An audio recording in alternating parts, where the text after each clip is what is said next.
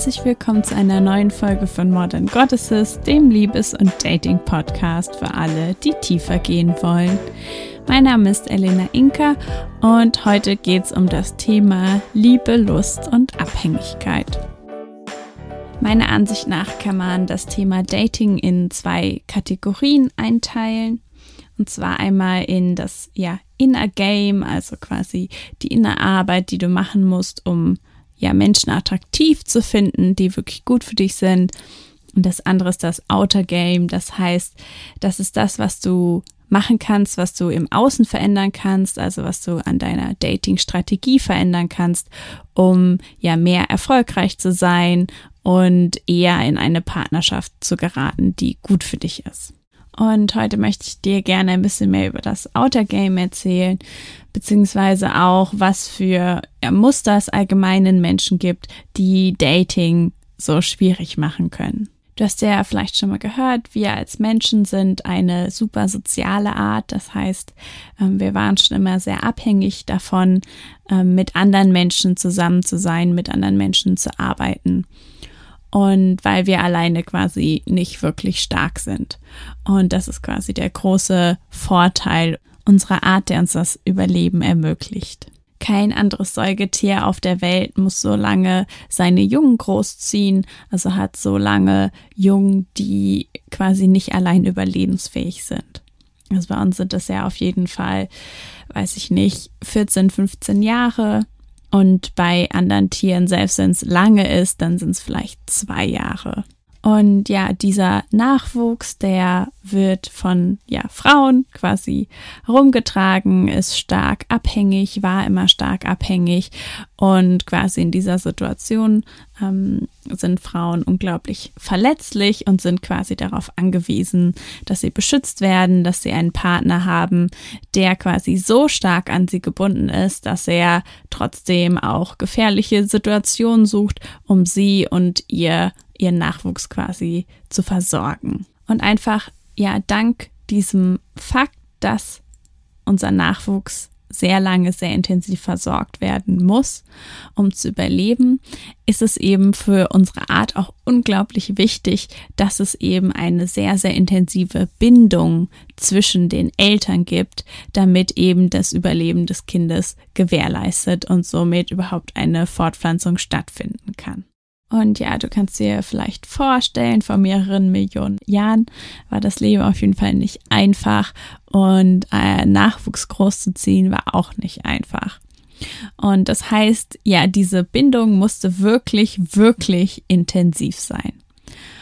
Und so intensiv, dass quasi das das Allerwichtigste im Leben ist, diese Priorität zu haben. Und deshalb ist es eben so, dass wir Verliebtsein so intensiv wahrnehmen. Also dass es quasi zu so einer ähm, ja Obsession führt, einer Besessenheit, ähm, dass wir die ganze Zeit an jemand anderen denken, dass wir unglücklich sind, wenn die andere Person nicht da ist und zum Beispiel diese sogenannten Schmetterlinge, die wir im Bauch haben, ist eigentlich ein, ja, ein Angstgefühl, weil der andere quasi nicht bei uns ist oder weil wir Angst haben, den anderen zu verlieren. Und es gibt auch tatsächlich Studien, die zeigen, dass quasi in den Gehirnen von Menschen, die verliebt sind, ähnliche Sachen äh, abgehen wie quasi bei ja, Drogenjunkies. Ähm, das ähnlichste dazu ist quasi Heroin also Morphine, die quasi ein ähnliches Gefühl erzeugen. Und das heißt, Liebe ist sowas wie, ja, das erste Suchtmittel, was quasi existiert hat. Nur, dass es halt rein, ja, biologisch, chemisch entsteht und nicht quasi als Substanz eingenommen wird.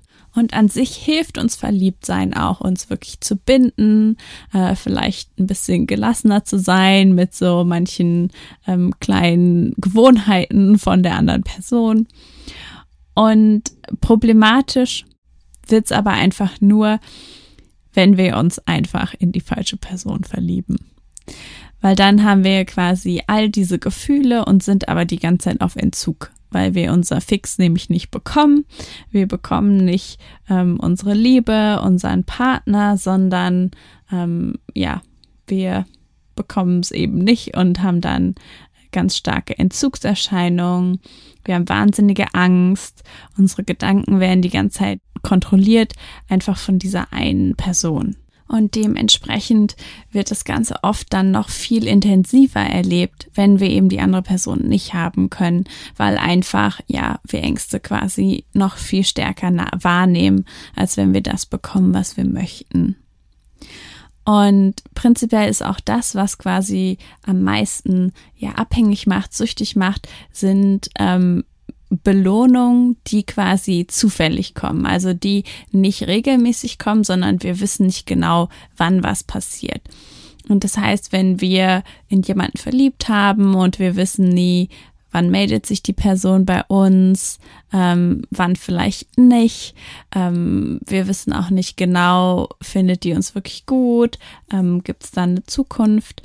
Und wir bekommen eben, ja, infrequent Nachrichten von dieser Person, die ja sind, ja, wie Belohnung, wenn wir eben das Ganze auch wie eine Sucht sehen. Und das heißt, das Ganze ist dann immer geprägt von Angst, Erleichterung, Angst, Erleichterung, Angst, Erleichterung. Und das kann sehr, ja, das nehmen wir dann als Leidenschaft wahr. Und oft haben wir auch, wenn wir verliebt sind, dann haben wir das Gefühl, mit der Person haben wir eine ganz, ganz spezielle Verbindung und das ist ganz anders als mit anderen Menschen. Und ja, das verleitet uns dann oft, diesen Menschen irgendwie zu glorifizieren und zu denken, dass ja, wir dem Ganzen unbedingt nachgehen müssen, weil das eben so besonders ist.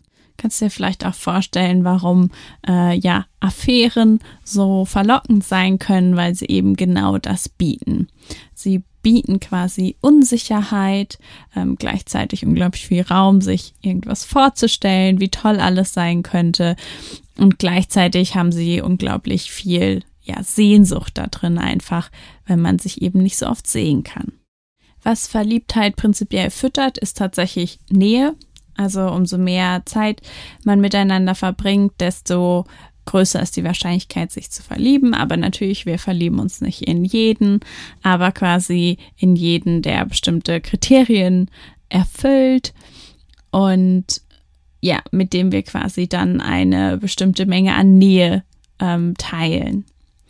Und so ist es zum Beispiel auch so, wenn du quasi gerade schon unglücklich verliebt bist und du weißt, ah, das kann eigentlich nie was werden, dann ist quasi die beste Lösung, wirklich Kontakt abzubrechen und zwar für eine ganze Weile. Ähm, also wir sprechen hier von ein, zwei Monaten, um wirklich, ja, diese Person so ein bisschen aus deinem Nervensystem wieder rauszukriegen, ähm, damit du das Ganze wieder neutraler sehen kannst. Generell kann man tatsächlich sagen, dass sich toxisches Verliebtsein oft sehr viel intensiver anfühlt als ein gesundes Verliebtsein. Also Verliebtsein in einen Menschen, ähm, von, der das uns wiedergibt, der uns sehen will, ähm, der mit uns zusammen sein will.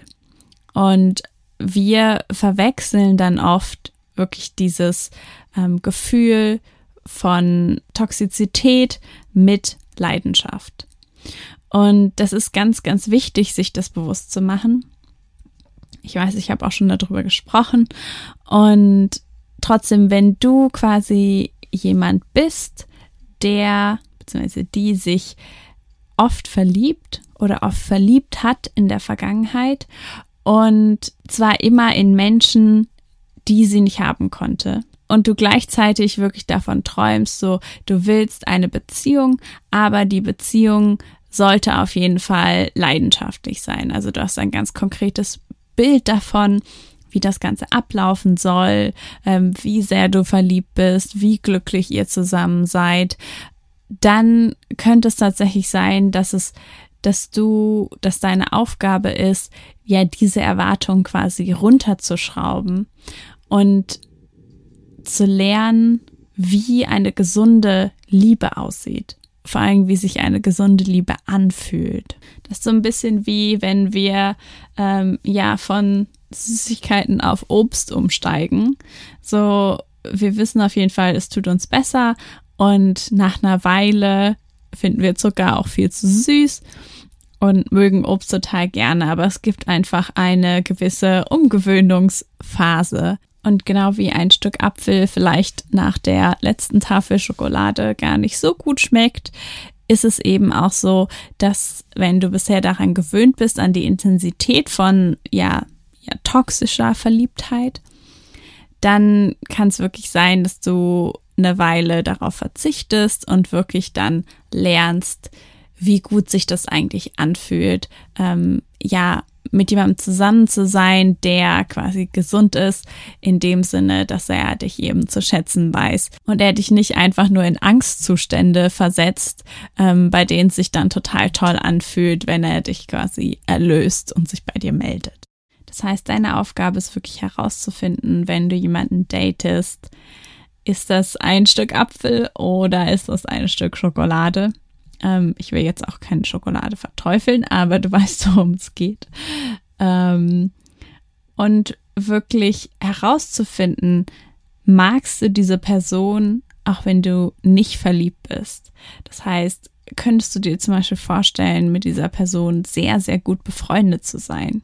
Ist diese Person konsistent für dich da? Erfüllt sie alle Kriterien, die du dir in deiner Beziehung wünschst? Hat die Person die gleiche Zukunftsvision wie du. Und bevor du diese Sachen quasi rausgefunden hast, solltest du auf jeden Fall vermeiden, zu viel Zeit mit jemandem zu verbringen, wo du das Gefühl hast, du könntest dich in die Person verlieben. Weil wenn du dich schon verliebt hast, dann ist es einfach ja ziemlich schwierig, es ist quasi wie ein Suchtverhalten und das ist gar nicht so einfach, da rauszukommen. Mich hat diese Einsicht auf jeden Fall mehrere Jahre gekostet, nachdem ich mich einfach ständig verliebt habe, am liebsten eben in Leute, die das nicht zurückgegeben haben. Das heißt, ich hatte ständig diese, dieses Gefühl von Abhängigkeit, ähm, konnte mich gar nicht richtig auf mein Leben fokussieren. Und inzwischen habe ich wirklich die Qualitäten kennengelernt und zu schätzen gelernt, ähm, die es hat, jemanden zu haben, mit dem ich mich quasi sicher fühle, der mich emotional auffängt. Ähm, ja, einfach, wie es sich anfühlt, zu lieben außerhalb von diesem Verliebtheitsgefühl. Und das Verliebtheitsgefühl wird immer irgendwann verschwinden. So, das bleibt maximal vier Jahre und das ist schon relativ lange. Und danach geht es einfach darum, wie gut kommt ihr miteinander klar? Könnt ihr euer Leben teilen? Habt ihr die gleiche Lebensvision? Könnt ihr miteinander reden? Und wenn du diese Werte einfach alle schon vorher äh, abgecheckt hast, wenn du vorher schon sicher gegangen bist, dass das funktioniert, dann ist es eben auch egal, dass nach der Verliebtheitsphase ähm, du mehr in einer eher anderen Realität ankommst, die sich vielleicht ein bisschen weniger intensiv anfühlt.